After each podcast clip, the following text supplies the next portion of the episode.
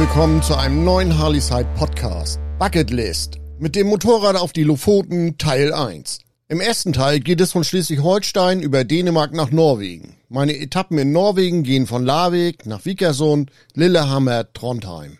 Die Tagesetappen. Tag 1, Plön, Herzhals, Larvik, Vikersund. Tag 2, Vikersund, Lillehammer, Trondheim. Es geht los, das Abenteuer beginnt. Endlich habe ich es geschafft, einen von den oberen Punkten der auf meiner Bucketlist stehenden Einträge abzuhaken. Für diejenigen, die mit dem Begriff Bucketlist nichts anfangen können, das ist eine Liste mit Dingen, die man im restlichen Leben gerne noch tun oder erreichen möchte. Worum in der Überschrift Motorrad und nicht Harley Davidson steht, ist im Grunde ganz einfach. Ich wollte schon mit 18 gemeinsam mit meinem Kumpel auf die Lofoten fahren. Wir fuhren zu der Zeit beide noch XT600. Wir sind zwar oft mit unseren Motorrädern in Norwegen gewesen, aber nie bis zum Polarkreis oder hoch bis auf die Lofoten gefahren. Dieses Vorhaben habe ich somit erst jetzt geschafft und konnte das Erlebnis über 35 Jahre später auf der Bucketlist erfolgreich abhaken. Mit der Harley Davidson Rotlight ST 117 auf die Lofoten. Das Nordcup habe ich bereits 2017 abhaken können. Aber an den Lofoten bin ich aus Zeitgründen vorbeigefahren. Man sollte sich nicht täuschen, was auf der Map wie eine kurze Etappe aussieht, kann alles andere sein als kurz. Anfang Juli 2022 habe ich die Tour mit der Rotlight ST 117 nachgeholt die Gelegenheit einfach mal genutzt und mir eine gute Woche Zeit dafür freigeräumt. Anders geht es manchmal nicht, sonst verschiebt man jene Abenteuer immer wieder nach hinten und macht sie am Ende gar nicht. Der ursprüngliche Plan war, das Zelt und alles, was zum Campen dazugehört, mitzunehmen. Zelten in der freien Natur lässt sich am besten in Norwegen durchziehen. Start nach Herzhalt zum nördlichsten Hafen von Dänemark. Morgens um 5 Uhr bin ich gestartet. Blöd war nur, dass ich mir einen Morgen ausgesucht habe, wo es nach langer Zeit mal wieder in Strömen geregnet hat. Egal. Ich bin los und nach einem Kilometer fällt mir in den Sinn, wo ist dein Schlafsack? Der war noch zu Hause im Schrank. Mal eben vergessen, würde ich sagen. Eigentlich kein Problem. Kurz zurück und schnell nochmal holen war so mein erster Gedanke. Die Frage der Fragen war aber, wohin damit? Der muss ja trocken bleiben. Das ist dann so geendet, dass ich alles, was mit Campen und Zelten zu tun haben könnte, mal eben vom Bock geschmissen habe. 5 Uhr morgens, heftiger Regen, der Tank noch leer, kein Kaffee und jetzt schon keine Zeit mehr. Ich war wegen dem Wetter eh schon schlecht gelaunt. Mit dem Regen habe ich ja eigentlich erst im Norwegen gerechnet. Pens halt im Hotel, wirst auch kurzfristig immer was finden, war meine Überlegung.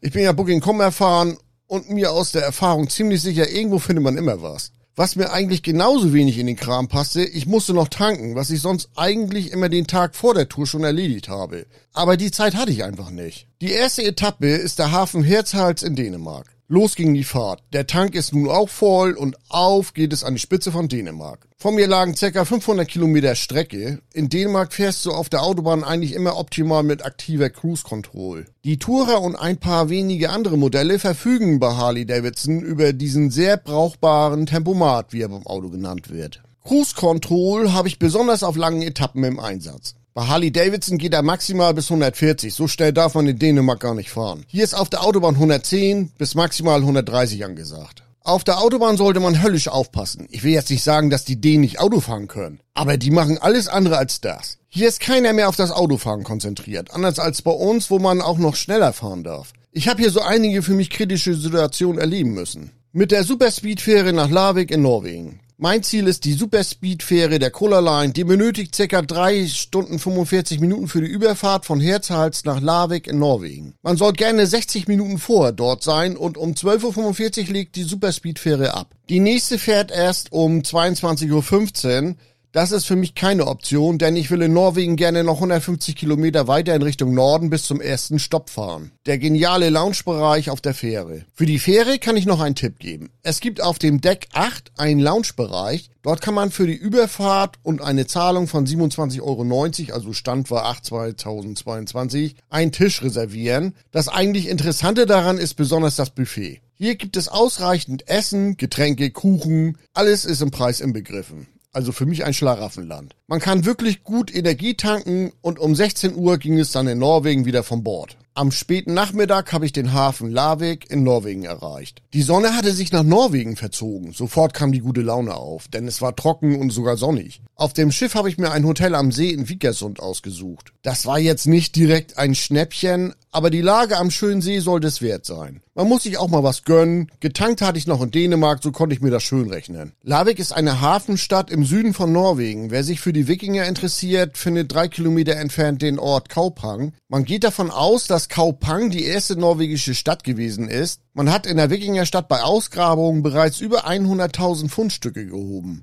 Und in Dahlem, das um die Ecke ist, findet man den einzigartigen und sehenswerten Telemax-Kanal, der bereits als Kulturdenkmal eingestuft worden ist. Es gibt hier jedenfalls was zu sehen, wenn man Zeit dafür hat. Ich wollte ja jetzt nur auf die Lofoten und musste direkt weiter nach Vikersund. Mitten durch die norwegische Telemark. Meine Fahrt geht weiter in Richtung Norden. Ich fahre jetzt noch ca. 140 Kilometer quer durch die Telemark von Norwegen. Die Telemark hat den Namen durch eine Völkergruppe in der Wikingerzeit bekommen, die in dieser Gegend gelebt hat. Es hängt also alles irgendwie immer mit den Wikinger zusammen, die hier früher lebten. Am frühen Abend saß ich schon im Thürichfort Hotel auf meiner Außenterrasse mit Blick auf den schönen See. Diese Entscheidung war schon mal goldrichtig. Die Einladung nach Lillehammer. Es kommt durchaus mal vor, dass ich auf meinen Touren von Bikerfreunden eingeladen werde. So habe ich dann noch einen Abstecher nach Lillehammer zum Dirk gemacht, der seit über 20 Jahren in Norwegen lebt und natürlich ein totaler Harley-Biker ist. Das ist in Norwegen kein besonders günstiges Hobby, aber den Spaß gönnt er sich. Ohne geht es für ihn irgendwie nicht wirklich. Er lebt auf einem Berghang in der Nähe von Lillehammer, ein Mega-Ausblick inklusive. Der gute Dirk weiß schon, was er da macht. Er wohnt mitten in der Natur und leistet sich dazu eine Harley Davidson im schönen Norwegen. So lässt sich das gut aushalten. Er hat mir noch ein paar Tipps gegeben, wie ich am besten zum nächsten Ziel meiner Tagesetappe komme. Mein Plan ist, bis nach Trondheim zu fahren, um dort zu übernachten. Nachdem wir reichlich über die Harley-Welt philosophiert haben, muss ich sehen, dass ich weiterkomme, sonst steht gleich die Buddel auf dem Tisch. Das war echt haarscharf. Der Circle K Kaffeebecher kann sich bezahlt machen. Aber diszipliniert wie ich bin, habe ich die Rotleit ST wieder vom Berghang jongliert und bin gemeinsam mit Dirk in Richtung Trondheim gefahren. Er hat mich noch gute 100 Kilometer begleitet und zwischendurch haben wir zusammen an der Tanke noch was gegessen. Was natürlich ganz geil war, er hat mir einen Circle K Kaffeebecher geschenkt, mit dem kann ich auf jeder Circle K Tankstelle in Norwegen kostenlos Kaffee satt ziehen. Nur hatte er vergessen, mir zu erzählen, dass es nur in Norwegen an den besagten Tankstellen gilt, was dann in Schweden zu einer ausführlichen Diskussion zwischen einem ahnungslosen Norddeutschen und einer resoluten Schwedin führte, die meinte, ich sollte doch bitte den Kaffee bezahlen. Aber in Schweden bin ich ja noch nicht, die Story kommt später. Nächstes Etappenziel ist Trondheim. In Winstra habe ich mich von Dirk verabschiedet. Es geht jetzt die E6 weiter in Richtung Norden. Vor mir liegen noch circa 300 Kilometer. 330 Kilometer bin ich an diesem Tag mit Pause in Lillehammer schon gefahren. Das Wetter spielt soweit mit. Es ist noch trocken und bewölkt, aber schon recht frisch. Mein nächster Tankstopp ist in Dombers, eine kleine Ortschaft mit 1100 Einwohnern, wo zufällig die erste Circle Car Tankstelle von mir auftauchte. Erster Einsatz für meinen neuen Kaffeebecher, den Dirk mir mitgegeben hat. Das ist echt ein ungewohntes Gefühl. Erst den Sprit an der Kasse bezahlen und dann habe ich mich am Kaffeeautomaten zu schaffen gemacht. Läuft. Ohne aufgehalten zu werden, bin ich wieder raus. Das ist irgendwie eine coole Sache, aber bei den Norwegern ist das so. Auf den Fähren steht die Kaffeekasse offen rum. In dem Land bringt man der Kundschaft noch ein hohes Vertrauen entgegen. Erstmal eine kurze Pause und ein wenig die nordische Luft durchatmen. Ein Blick in den Himmel sagt mir voraus, dass es noch feucht wird.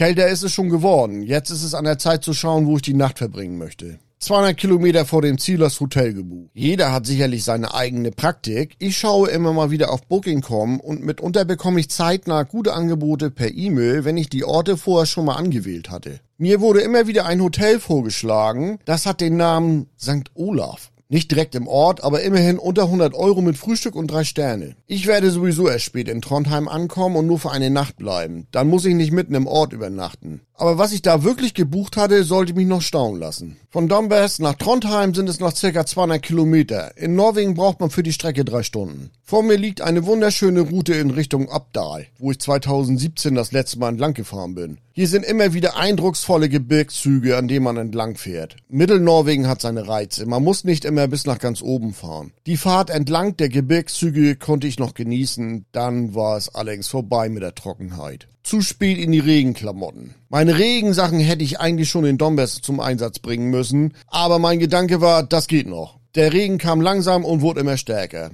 Die letzten 50 Kilometer vor Trondheim habe ich so richtig einen auf die Mütze bekommen. Meine Harley-Regen-Kombination ist zwar top, durch den Reißverschluss an den Beinen kommt man schnell rein, aber wenn man sie zu spät anzieht, bringen sie einem gar nichts. Meine gute Lederjacke, die Rockerhose und sogar die Stiefel waren durchnässt. Ich bin gegenüber von meinem Hotel in die Tiefgarage. Nun musste erstmal die Lage gescheckt werden. Passiert. Kann man nichts ändern, kurzerhand im Hotel eingecheckt, aber nun ging das los. Was ist das denn für ein Hotel? Das St. Olaf Hotel ist nicht nur gegenüber von der Klinik, das ganze Hotel hat den Style vom Krankenhaus. Das Bad, die Lampen, überall Steckdosen und Schalter. Fehlt eigentlich nur noch, dass heute Abend die Visite hier reinplatzt. Gemütlich war es nicht, aber heute ist das egal. Vielleicht ganz gut, können Sie am nächsten Morgen einfach durchwischen, wenn ich wieder weg bin. Es war ein toller Tag. Ich habe wieder viel erlebt. Ich merke auch schon, wie Norwegen einen entschleunigt. Die wunderschöne Natur um einen herum, total nette Leute und selbst wenn das Wetter nicht wirklich mitspielt, aber das gehört zu dieser Challenge dazu. Im nächsten Teil fahre ich in Richtung Mo i Rana, einem Fischerort mit 18.000 Einwohnern, der damit sogar die drittgrößte Stadt Norwegens ist. Hier übernachte ich nur wenige Kilometer unterhalb vom Polarkreis. Und wie das mit meiner Tour zu den Lofoten weitergeht, das erfahrt ihr dann im nächsten Teil.